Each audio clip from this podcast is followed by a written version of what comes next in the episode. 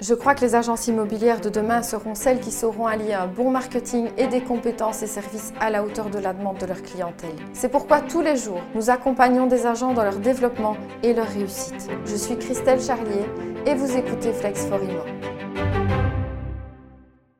Alors peut-on tuer ImoWeb C'est la question qu'on nous pose au quotidien. Et notre réponse est oui et non. Dès lors que cet outil est devenu un réflexe dans l'esprit populaire, ça revient à vouloir supplanter Google. Cependant, ImoWeb n'offre pas que des services qui fonctionnent et nous avons désormais la preuve que des outils tels que les ADIMS par exemple ne génèrent pas de résultats chez nos clients. Pour vendre un bien, il est difficile d'envisager de se passer du géant ImoWeb.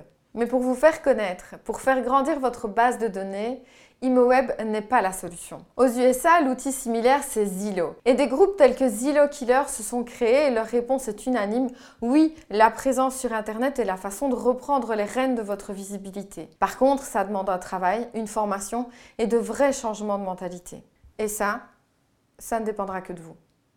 Merci d'avoir écouté ce podcast. N'hésitez pas à vous abonner pour ne rien louper et retrouvez-nous au quotidien sur la chaîne YouTube, le compte Instagram et le groupe Facebook Flex for